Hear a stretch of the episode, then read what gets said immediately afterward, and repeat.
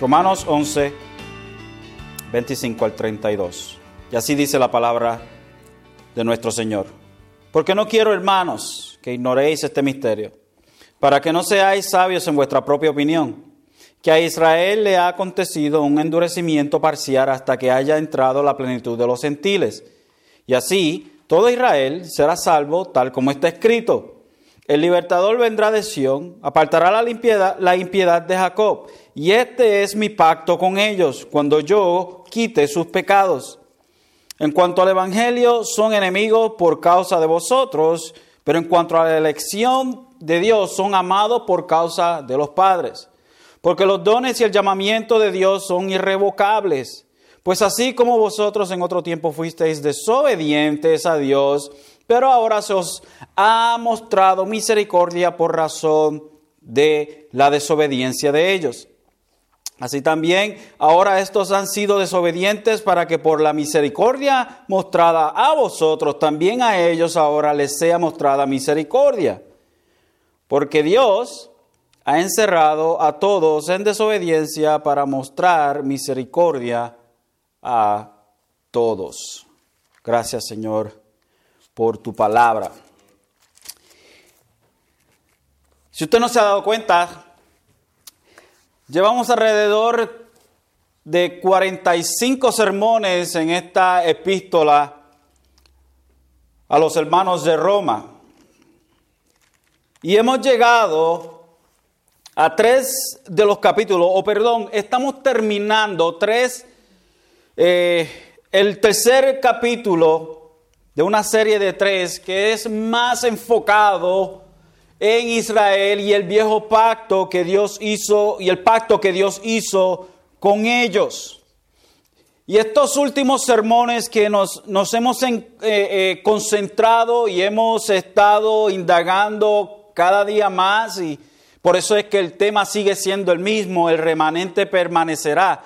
Hemos estado aprendiendo, indagando, rebuscando lo que Pablo nos está enseñando a nosotros, que el punto principal es que el remanente permanecerá, que hay esperanza para Israel, que a pesar de que Israel y la iglesia son un pueblo, son grupos separados y Dios tiene propósitos para ellos.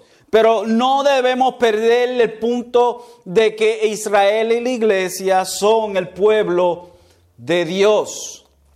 Y hemos estado eh, eh, tratando de, digerir lo que Pablo nos está diciendo en estos capítulos 9, 10 y 11, cómo Pablo nos presenta la soberanía de Dios y nos concentramos en la libertad o, la, o el libre albedrío del, del, alfarero, o sea, de Dios, en, en Dios hacer como a Él le place como Dios endurece al quien quiere endurecer, como Dios tiene misericordia de quien Él quiere tener misericordia, como Dios lleva a cabo su plan soberano y nadie puede cuestionarlo.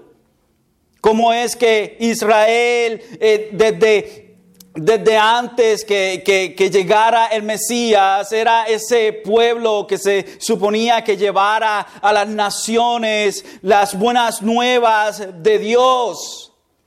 Pero como ellos fallaron en esto, ¿Cómo es que entonces al final del capítulo 9 nosotros nos encontramos con el hecho de que los gentiles alcanzaron aquello que no estaban buscando? Sin embargo, los judíos no alcanzaron aquello que estaban buscando porque lo buscaban de la manera incorrecta. Buscaban ser justificados a través de las obras. Sin embargo, los gentiles, quienes no buscaban ser justificados, fueron justificados por la fe.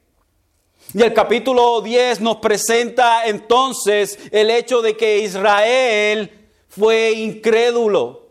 Israel no creyó las propias escrituras que Dios le había dado a ellos.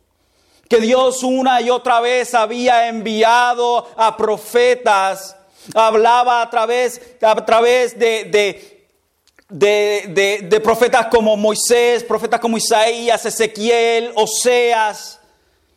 y un sinnúmero de profetas que Dios enviaba una y otra vez para hablarle al pueblo, que se volvieran de sus pecados, que se volvieran a Él, que vinieran a Él y encontrarían vida. Pero si se apartaban de Él y, y dejaban de hacer lo que Él le pedía a ellos, que le exigía a ellos, ellos iban a sufrir las consecuencias y ciertamente esto así sucedió. Israel buscaba ser justificado por sus obras, no buscaban llevar la ley por fe, pero buscaban hacerlo, como decimos nosotros, a través de amarrarse su propia bota y ajustarse sus propios pantalones y llevar a cabo esto que era imposible. Sin embargo, los gentiles, en la travesía de Israel, en donde ellos fueron encallados, donde ellos tropezaron en el desierto con la piedra que es Jesucristo, los gentiles entonces se abrió la puerta para ellos y ellos entonces vinieron entonces a ser aquellos heraldos que se supone que fuese o que fuera Israel. Sin embargo, todo esto es el plan divino de Dios, es lo que nos enseña el capítulo 9 y el capítulo 10, pues entonces nos presenta el hecho de que Israel es culpable de sus propias acciones. Vemos la responsabilidad del hombre y vemos la soberanía de Dios armonizadas hermosamente. Una no destruye a la otra, sino que las dos van paralelas. Charles Spurgeon entonces dijo esto en una ocasión en el título de uno de sus sermones, Jesús es la garantía de las promesas. Dijo, el que no escatimó a su propio Hijo, ni le negará nada a su pueblo, si él hubiese tenido la intención de echarse atrás, lo habría hecho antes de hacer el infinito sacrificio de su Hijo unigénito.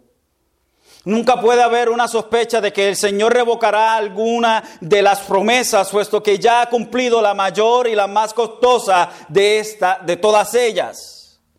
¿Cómo no nos dará también con Él todas las cosas? Estas palabras de Spurgeon tienen mucho peso en su verdad que cargan. Solo el hecho de reconocer que Dios ya ha llevado a cabo la más grande de sus promesas, nos deja sin duda alguna que Él cumplirá el resto de ellas. Dios prometió en el Antiguo Testamento que vendría un Salvador. Jeremías 23, 5 nos dice, he aquí vienen días, declara el Señor, en que levantaré a David un renuevo justo y reinará como rey, actuará sabiamente y practicará el derecho y la justicia en la tierra. En sus días será salvo Judá e Israel morará seguro y este es su nombre por el cual será llamado el Señor justicia nuestra. En Miqueas 2:12 nos dice la palabra del Señor, ciertamente os reuniré a todos, oh Jacob, ciertamente recogeré el remanente de Israel, los agruparé como ovejas en el aprisco, como rebaño en medio de su pastizal harán estruendo por la multitud de hombres. El que abre brecha subirá delante de ellos, abrirá brecha, pasarán la pasarán la puerta y saldrán por ella, su rey pasará delante de ellos y el Señor a su cabeza. También en, estas promesas de un Salvador las vemos cumplidas en los evangelios. Lucas 1.30 al 33 nos dice, y el ángel le dijo, no temas María, porque has hallado gracia delante de Dios. Y aquí concebirás en tu seno y darás a luz un hijo y le pondrás por nombre Jesús. Este será grande y será llamado Hijo del Altísimo. El Señor Dios le dará el trono de su padre David. Este será grande y será llamado Hijo del Altísimo. Y el Señor Dios le dará el trono de su padre David y reinará sobre la casa de Jacob para siempre y su reino no tendrá fin. Mateos 1, 20 al 23 dice, pero mientras pensaba en esto, he aquí que se le apareció en, sueño un ángel del Señor, esto es a José, diciendo, José, hijo de David, no temas recibir a María tu mujer, porque lo que se ha engendrado en ella es del Espíritu Santo. Y dará a luz un hijo y le pondrás por nombre Jesús, porque él salvará a su pueblo de sus pecados. Todo esto sucedió para que se cumpliera lo que el Señor había hablado por medio del profeta diciendo, He aquí la Virgen concebirá y dará a luz un hijo y le pondrás por nombre Emanuel, que traducido significa Dios con nosotros. Si Dios cumplió lo prometido, si Dios prometió, Dios cumplirá. Tal como lo hizo con su Hijo, así también lo hará con la salvación de Israel. Dios prometió a David que su descendiente, su descendiente se sentaría en el trono para siempre y así será. Ahora cuando entonces venimos al libro de, Romanos y en, esto, y en este capítulo 11, la base de lo que Pablo está entonces presentando sobre el plan de Dios para con Israel, es que este plan, aún que parece contradictorio, del punto de vista humano esto es, en realidad va de acuerdo o va de mano o en congruencia o en armonía con las promesas que Él ha dado. En otras palabras, sabemos que Dios restaurará a Israel porque Él así lo ha prometido, aunque parezca que no. Entonces llegamos al verso 25 en esta tarde. Y Pablo continúa esta, este argumento este argumento de que Israel no ha sido desechado por Dios, que Israel todavía, que eh, eh, hay una promesa que, que, ha de cumplirse en Israel. Y antes del, del, verso 25, Pablo se toma el tiempo de dar un aviso a los gentiles, diciendo, o tomando el ejemplo del olivo y de las ramas eh, que han sido injertadas, las ramas que fueron cortadas, y que no el, el, gentil no debería de jactarse en el hecho de que Dios arrancó las ramas que, del olivo que era Israel o, los incrédulos de Israel para ponerlos a ellos, que esto no fuera un punto que los hiciera pensar de que ellos como gentiles eran mejores que los judíos por el hecho de que Dios arrancó al Israel incrédulo del olivo. Que la, que la no viene de la rama, sino que viene de las raíces. Y estas raíces son los patriarcas, que fluye de la raíz hacia la rama, no al revés. Por ende, no hay sitio o no hay base por la cual un gentil debe, como decimos nosotros, eh, eh, echársela como si él fuera el cheche. Porque al fin y al cabo, la rama es judía. La rama, o sea, la raíz es judía. Y, hace este, este aviso, aviso que, debe tomar o que nos debe a nosotros, que debe tomar nuestra atención. El verso 24 dice, porque si tú fuiste, si tú si tú fuiste cortado de lo que por naturaleza es un olivo silvestre y contra lo que es natural fuiste injertado en un, olivo cultivado, ¿cuánto más esto que son las ramas naturales serán injertados en su propio olivo? Perdón, el verso 21, porque si Dios no perdonó a las ramas naturales, tampoco a ti te perdonará. So, da un warning o un aviso en contra de que hey, ten cuidado, porque si Dios no escatimó en arrancar a aquellos que eran su pueblo del olivo original, arrancarlos a ellos por su incredulidad, ten cuidado tú. Ten cuidado que a ti no te vaya a suceder lo mismo aún más, porque tú eres parte o estabas en un olivo silvestre. Tú fuiste injertado. Y si Dios lo hizo con las ramas originales, ¿cuánto ni más lo hará contigo? So, esto es un aviso, un warning. Ten cuidado. Y hemos y, aquí, al igual, y, la, la, dinámica es la misma con los gentiles y con los judíos. Los judíos que fueron arrancados fueron los judíos incrédulos. A pesar de que estaban en la nación, y muchos de ellos profesaban ser eh, eh, judíos verdaderos, o los verdaderos judíos. Sin embargo, eran incrédulos porque en el momento de creer en el Mesías no creyeron al Mesías, al contrario, ellos lo rechazaron el mismo warning va a la iglesia. Y, en otras palabras, Israel fue apóstata y de la misma manera que Dios arrancó a Israel apóstata, también arrancará a toda aquella persona que está unida a la iglesia visible que también sea apóstata. Y déjeme decirle, yo creo, y, y en mi opinión, de que habrá un futuro en donde la iglesia va a ser la que va a apostatar. Y cuando digo iglesia, estoy hablando de la iglesia visible, no estoy hablando de los que Dios ha escogido desde antes de la fundación del mundo. Estoy hablando de toda persona que se une a la iglesia simplemente, simplemente por, estar en la iglesia y no son verdaderos creyentes. Va a haber un momento en donde la iglesia va a apostatar, al igual que lo hizo Israel. entonces Pablo da este aviso y continúa el verso 25 diciendo, porque no quiero hermanos. Y continúa el argumento, vamos, va construyendo aún así.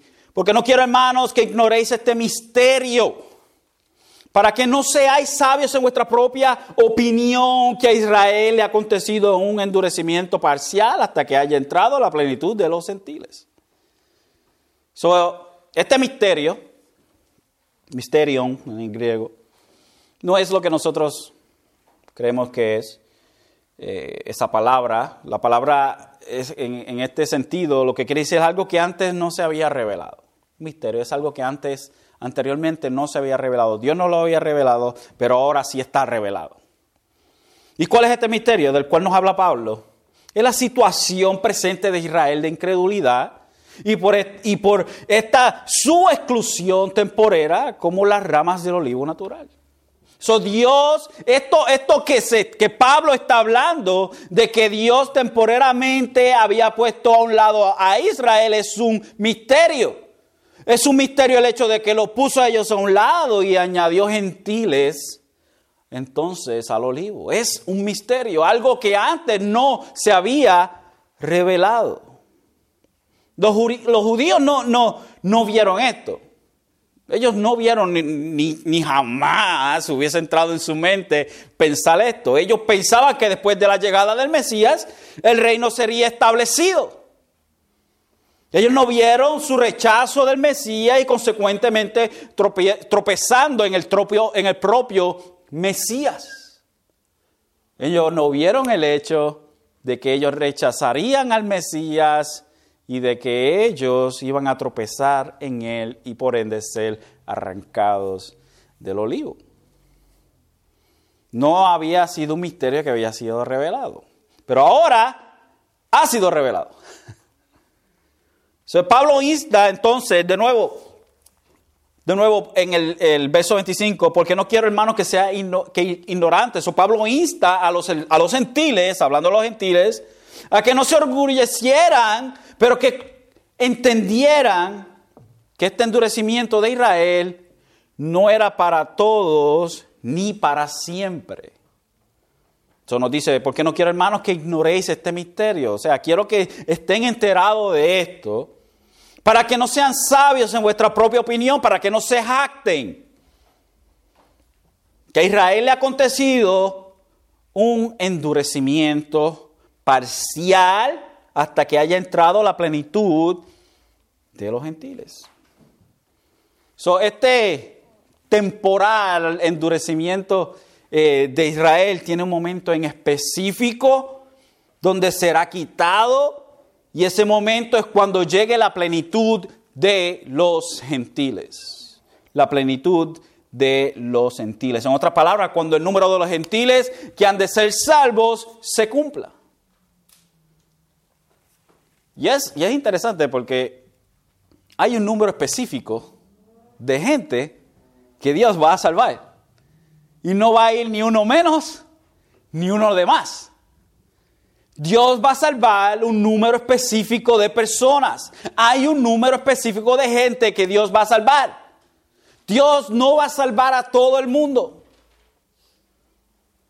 Y, esto, y esto a veces, pues, puede ser una piedra dentro del zapato.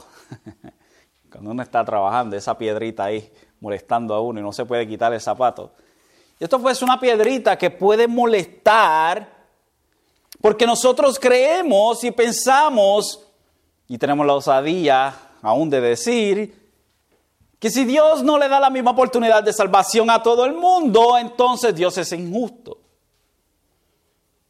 Lo cual tenemos que tener mucho cuidado en nuestro pensamiento porque Dios no es como nosotros, ni sus pensamientos son como los de nosotros. Hay mucha gente que ha muerto que nunca han oído el Evangelio y están recibiendo su justo castigo. Y nosotros decimos, ah, pero eso no es justo, que si esto, que si lo otro. No, todos nosotros nos merecemos la justicia de Dios. Y si a Dios le place salvar a fulano de tal y no salvar a fulano de tal, pues eso es prerrogativa de Dios y no nuestra. ¿A cuántas personas nosotros les le hemos hablado del Evangelio y han muerto en sus pecados? ¿Cuántas personas le hemos hablado y han venido a Cristo? ¿Es porque nosotros hicimos un mejor trabajo con esa persona? No. Porque Dios le ha placido salvar a unos y a otros dejarlos en sus pecados, como a Él le place. Él tiene misericordia de quien Él quiere tener misericordia. Él tiene compasión del quien Él quiere tener compasión. Es la libertad del alfarero. Y Dios ha puesto un número. Y ese número algún día va a llegar. El número de aquellos, de los gentiles que Él va a salvar va a llegar ese número. Eventualmente, número 1.253.000, ¡pum! Ya. Así de exacto. Ni uno más, ni uno menos. Para nosotros tragarnos esto es difícil, porque nosotros creemos que Dios va a ser paciente para siempre. No, va a llegar el momento, va a llegar el día específico en donde Dios va a volver. Y ya no habrá oportunidad para nadie. Dios, Jesucristo, el Rey de Reyes, va a venir en las nubes y se va a presentar. Y en ese día ya no habrá más arrepentimiento para nadie. Y va a ser muy tarde. Eso es si la negra no viene primero. Como decimos nosotros, la que está detrás de la oreja viene primero y se lo lleva, como decimos nosotros. Si no viene la muerte primero. Hay un número de gentiles que Dios ha predeterminado y este número, cuando se llegue ese número, ya. Entonces, vendrá entonces Dios y sacará la ceguera de Israel. Entonces, nos dice Pablo, dice que este endurecimiento es parcial, o sea, no le, parcial en el sentido de que no es para siempre, obviamente, ni tampoco es para todos, porque hay judíos que han creído y, Pablo es uno de ellos, el que nos está escribiendo la, la carta es uno de ellos la mayoría de los escritores de los autores de el Nuevo Testamento son, son judíos. Eso que había judíos que han creído, eso que no es, no es en, el, en el sentido parcial, en el sentido de las personas, la extensión de las personas, no todos fueron endurecidos y no serán endurecidos para siempre. So, Pablo en el verso 26 dice, y así todo Israel será salvo. Y hay un problema con esta expresión. Hay, mire, yo miré comentario tras comentario, tras comentario, tras comentario.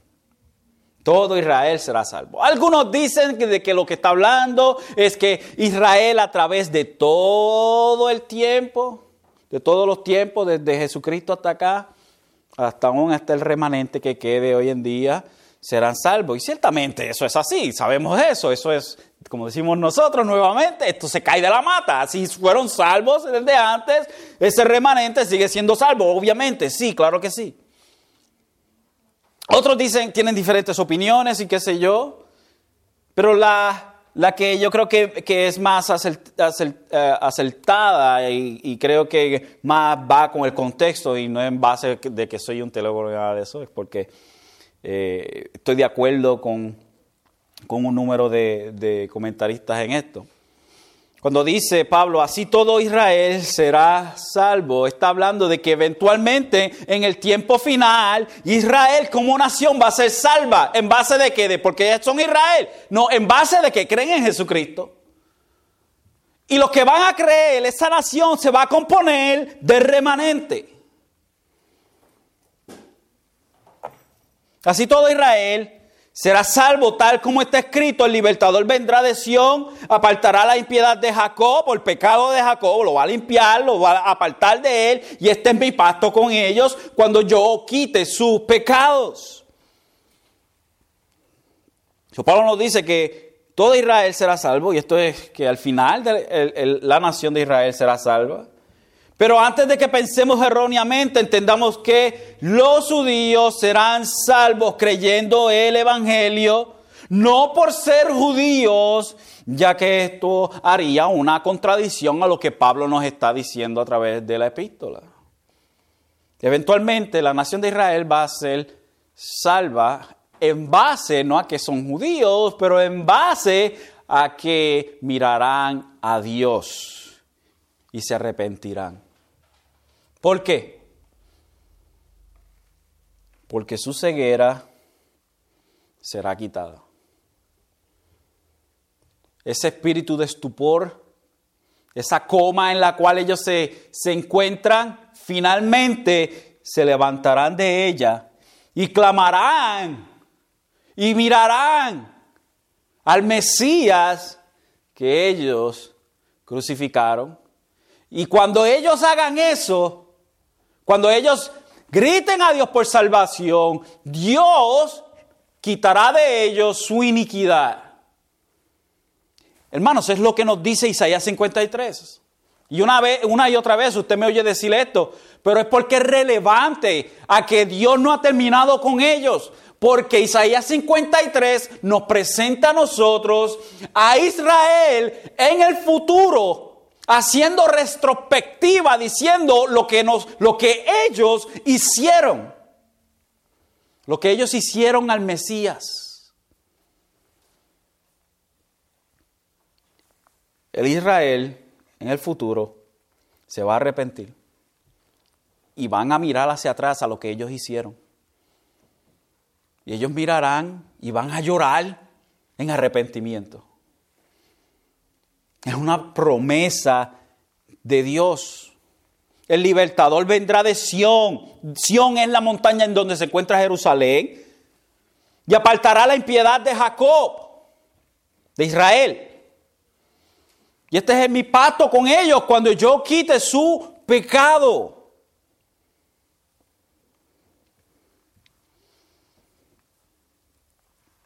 Un comentarista nos dice, todos los judíos elegidos que estén con vida al final de la, de la tribulación, no es remanente de judíos creyentes que forman parte de la iglesia durante la, la presente era eclesiástica, puesto que el remanente ya ha escogido la verdad del Evangelio. So, no puede ser el grupo aludido aquí porque ya no necesita recibir la salvación que este versículo promete. Eso no está hablando de aquellos que han sido elegidos a través de los tiempos, pero que está hablando en específico de Israel en el futuro. Los que Dios escogió. Mira lo que nos dice Isaías 54, 6 al 10. Y estas son hermosas. Estas palabras son increíbles. Esta promesa es unbelievable. Dice Isaías 54, 6 al 10, dice, porque como a mujer abandonada y afligida de espíritu, te ha llamado el Señor. Y como esposa de la juventud que es repudiada, dice Dios. Dios hablándole a Israel. Dice, por un breve momento te abandoné, pero con gran compasión te recogeré. En un acceso de ira escondí mi rostro de ti por un momento, pero con misericordia eterna tendré compasión de ti, dice el Señor tu redentor. Porque esto es para mí como en los días de Noé, cuando juré que las aguas de Noé nunca más inundarían la tierra. Así he jurado que no me enojaré contra ti ni te reprenderé. Porque los montes serán quitados y las colinas temblarán, pero mi misericordia no se apartará de ti y el pacto de mi paz no será quebrantado, dice el Señor que tiene compasión de ti. Wow. Dios Va a llegar el momento en que Dios quite esa ceguera de Israel y Él cumplirá sus promesas para con Israel. Sigue Pablo diciendo en cuanto al Evangelio, son enemigos por causa de vosotros. Wow son enemigos del Evangelio. Y esto, y esto al final vamos a ver cómo esto Dios lo, lo, hace ver con algo, como algo increíble en el sentido de beneficioso para nosotros. En Hechos 3, 13, 15, Hechos 13, 15, hablando de la actitud de los judíos para con el Evangelio y los creyentes. Dice, pero cuando los judíos vieron la muchedumbre, se llenaron de celo y blasfemando contradecían lo que Pablo decía cuando Pablo estaba predicando el Evangelio. Y el verso 46 dice, entonces Pablo y Bernabé hablaron con el valor, dijeron, era necesario que la palabra de Dios os fuera predicada primeramente a vosotros, mas ya que la rechazáis y no juzgáis digno de la vida eterna, he aquí nos volvemos a los gentiles. Hechos 14, 2 dice, pero los judíos que no creyeron excitaron y llenaron de odio los ánimos de los gentiles contra los hermanos. Hechos 18, 6, pero cuando ellos se le opusieron y blasfemaron, él sacudió sus ropas y les dijo, vuestra sangre sea sobre vuestras cabezas, yo soy limpio, desde ahora me iré a los gentiles. Primera de Tesalonicenses 2.15 nos dice, los cuales mataron tanto al Señor Jesús como a los profetas y nos expulsaron y no agradan a Dios, sino que son contrarios a todos los hombres. verso 16, impidiendo hablar a los gentiles para que se salven, con el resultado de que siempre llenan la medida de sus pecados, pero la ira ha venido sobre ellos hasta el extremo. Una y otra vez el judío se interponía entre la salvación de los gentiles, una y otra vez los, los que incitaban al, al, gobierno, el problema más grande de la iglesia primitiva, en realidad eran los judíos. Dice, en cuanto al Evangelio, son enemigos por causa de vosotros.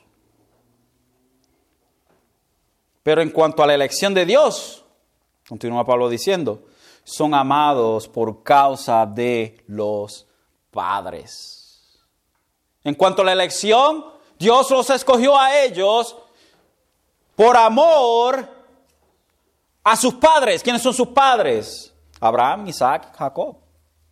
Los patriarcas. Deuteronomio 9:5 nos dice, no es por tu justicia ni por la rectitud de tu corazón que vas a poseer su tierra, sino que por la mal que por la maldad de estas naciones el Señor tu Dios las expulsa delante de ti para confirmar el pacto que el Señor juró a tus padres, Abraham, Isaac, y Jacob. Deuteronomio 10:15. Sin embargo, el Señor se agradó de tus padres, los amó y escogió a su descendencia después de ellos. Es decir, a vosotros de entre todos los pueblos, como se ve hoy.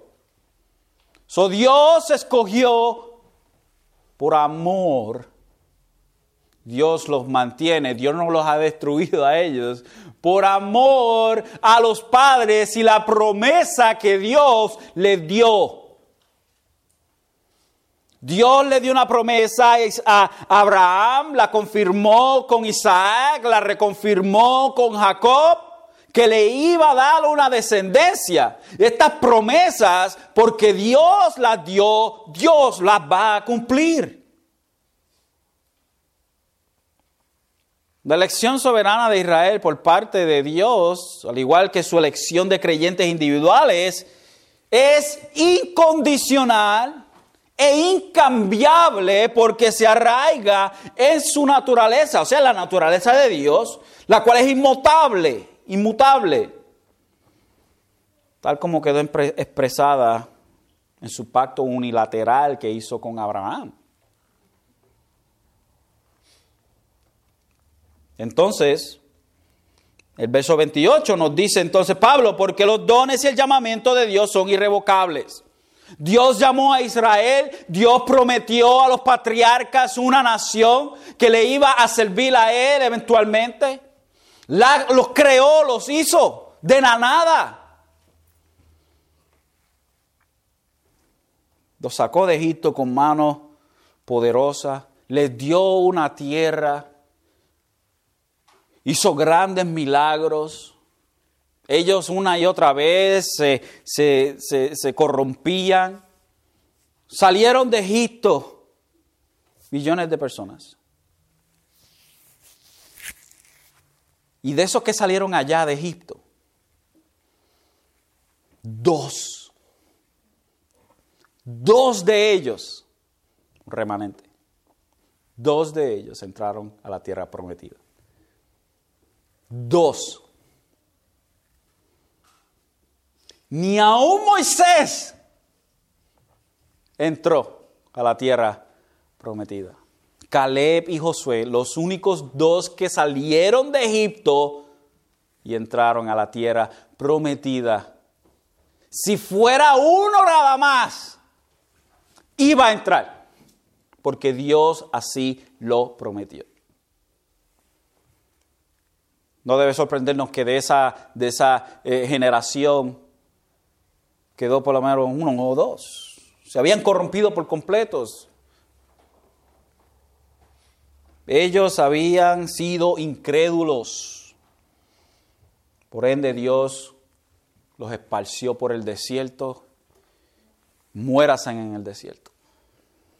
40 años vagando en el desierto, pero la promesa de Dios seguía vigente, por ende entraron dos de ellos y sus hijos.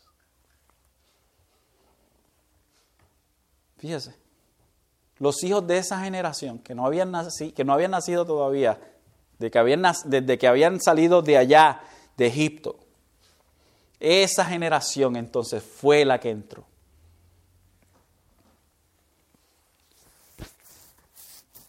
Porque los dones y el llamamiento de Dios son irrevocables.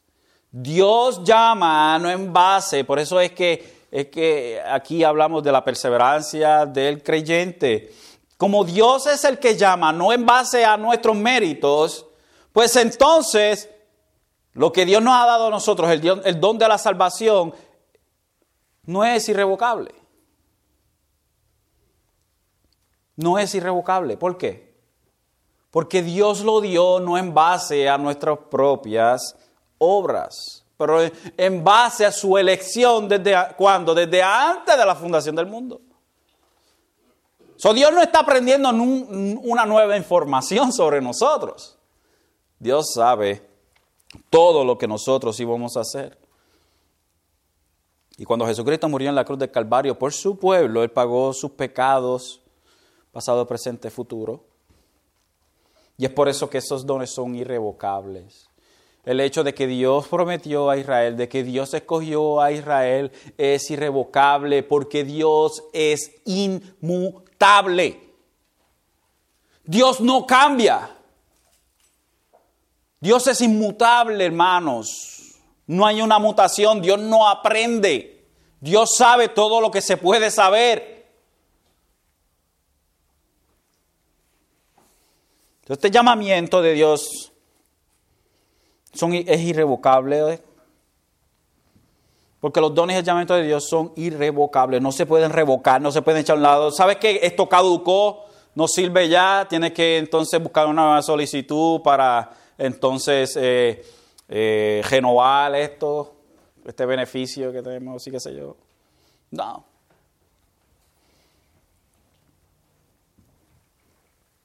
Malaquías 13 dice, porque yo el Señor no cambio. Por eso vosotros, oh hijos de Jacob, no habéis sido consumidos. Dios le dice a Israel, el hecho por el cual ustedes no han sido consumidos es porque yo no cambio, porque yo soy inmutable.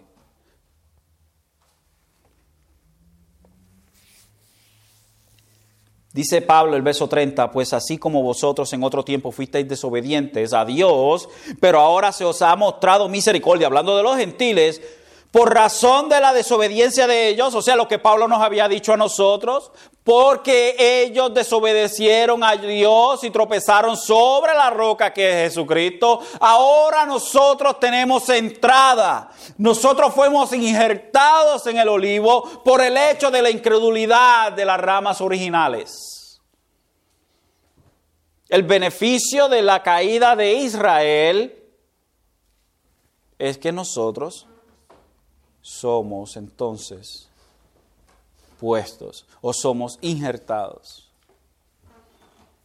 Se nos ha dado la salvación a nosotros. Se nos ha dado el Evangelio a nosotros.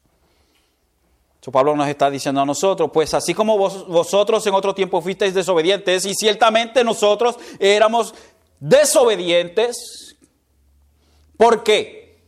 Porque el llamado al Evangelio es un imperativo. Dios llama a todo hombre a que se arrepienta, que crea en Jesucristo. Eso no es si quiere, no, es un mandato. Dios llama a que todo hombre se arrepienta de sus pecados, que se vuelva a Él y sea salvo. Y nosotros, mientras no estábamos en Él, éramos desobedientes a ese llamado. Y no simplemente eso, estamos desobedeciendo a Dios en todas las cosas, anyways.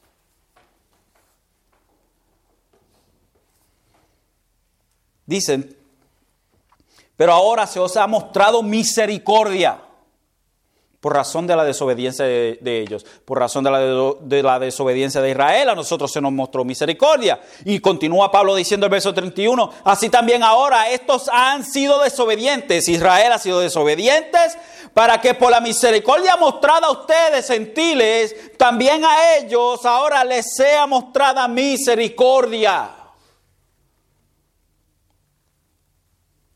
Dios extenderá su gracia al Israel incrédulo tal como lo hizo en favor de los gentiles. La salvación, bien sea de los judíos o gentiles, fluye a partir de la misericordia de Dios.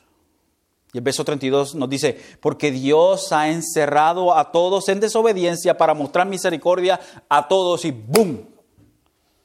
Y esto es magnífico. Esto es magnífico. Y aunque Dios no es el autor del pecado, esto lo conocemos, Dios no es el autor del pecado. El Salmo 5.4 nos dice, porque tú no eres un Dios que se complace en la maldad, el mal no mora contigo.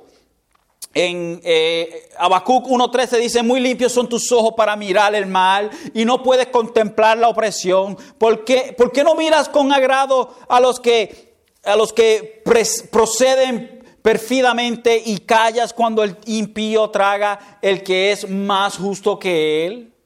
Santiago 1.13 nos dice que nadie diga cuando es tentado, soy tentado por Dios, porque Dios no puede ser tentado por el mal y él mismo no, no tienta a nadie. Entonces, en otras palabras, Dios no es el autor del pecado. Jamás que eso entre en nuestra mente. Sin embargo, Dios permitió, eh, permitió, que el hombre siguiera sus inclinaciones pecaminosas para que él pudiera recibir gloria al demostrar su gracia y misericordia a pecadores desobedientes como nosotros. Dios permitió el pecado para demostrar su misericordia. Dios permitió el pecado para él demostrar un lado que nunca nadie hubiese conocido. Dios decidió mostrar su misericordia, decidió mostrar su gracia y Él mostrará su justicia. Qué grande es Dios. Y entonces, cuando nosotros vemos lo que Dios prometió a Israel, cuando vemos lo que Dios prometió a Israel y cuando vemos lo que Él prometió a través del Mesías, lo que Él iba a hacer a través de Jesucristo, ¿por qué entonces nosotros dudaríamos del cumplimiento de sus promesas? Si la promesa más grande la, la cumplió Él en Jesucristo, de que enviaría a su propio Hijo para morir por pecadores, ¿cuánto ni más entonces nosotros debemos estar sentados o confiados o recostados en las promesas que Él ha hecho? Grande es Dios, grande es Dios, porque Él ha prometido, Él cumplirá. Dios ha prometido, Dios cumplirá. Dios prometió la salvación para Israel, Israel será salvo. Dios nos salvó a nosotros y ha prometido guardarnos hasta el final y eso va a suceder. Dios ha prometido guardar a cada uno de los creyentes hasta el final. Dios prometió, prometió Dios. Repito, Dios prometió guardarnos hasta el final. Y ninguno, por ende, de nosotros puede dudar de las promesas de Dios, porque Dios no es mutable. Dios no se arrepiente de las cosas que hace. Esto diría entonces que Dios es indeciso, que Dios no sabe lo que hace, que tiene nueva información. En otras palabras, lo hace como uno de nosotros, pero Él no es como nosotros. Él es santo, Él es poderoso, Él lo conoce todo, absolutamente todo. Así que confiamos en Él, en que Él llevará a cabo lo que ha prometido, no simplemente con Israel, pero también con nosotros. Y a Él sea la gloria por los siglos de los siglos. Amén.